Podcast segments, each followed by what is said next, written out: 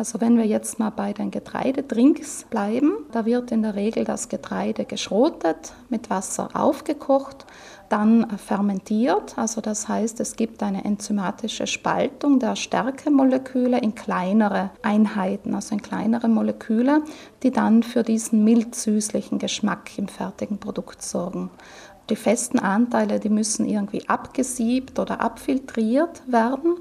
Und dann werden noch weitere Zutaten zugesetzt, beispielsweise Sonnenblumenöl. Manche Produkte enthalten auch einen Emulgator, damit eben das Öl sich gut mit der wässrigen Phase vermischt. Manche Pflanzendrinks enthalten auch Zucker oder andere Süßmittel und es gibt auch trinkfertige aromatisierte Produkte mit Vanille oder Kakao. Viele Hersteller setzen den Pflanzendrinks auch Kalzium zu.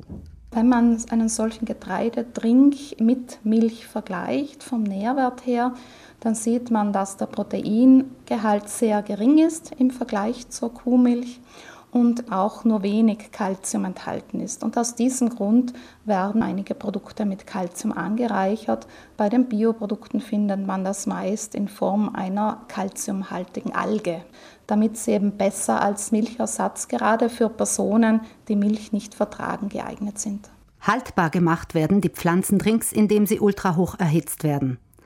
Die Frage, wie umweltfreundlich Pflanzendrinks im Vergleich zu Kuhmilch sind, lässt sich pauschal nicht beantworten, erklärt Silke Raffiner. Die Getreidedrinks haben im Allgemeinen eine bessere Ökobilanz als die Kuhmilch. Das heißt, sie belasten die Umwelt in der Herstellung eben weniger stark. Allerdings muss man da vielleicht schon auch noch weiter differenzieren. Es macht natürlich einen Unterschied, ob Reis für ein äh, Reisgetränk in Italien angebaut wurde oder ob er aus Asien stammt oder ob beispielsweise für einen Sojadrink die Sojabohnen in Südamerika angebaut wurden. Also das müsste man natürlich in der Ökobilanz für das spezielle Produkt mit berücksichtigen. Für die Ökobilanz spielt auch die Verpackung eine Rolle. Die Verpackung ist etwas aufwendiger bei den Getreidedrinks weil die in der Regel mit Aluminium beschichtet sind, innen im Unterschied zu den Packs, die generell für Kuhmilch oder Ziegenmilch verwendet werden. Frische Kuhmilch verpacken die meisten Anbieter in Kartons, die mit Kunststoff beschichtet sind. Umweltbewusstere Hersteller verwenden dafür Kunststoffe aus nachwachsenden Rohstoffen wie etwa Zuckerrohr.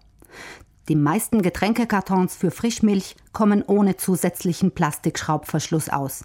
Haarmilch und Säfte hingegen landen überwiegend in Getränkekartons, die mit Aluminium und Polyethylen beschichtet sind und einen einverleibten Plastikschraubverschluss haben.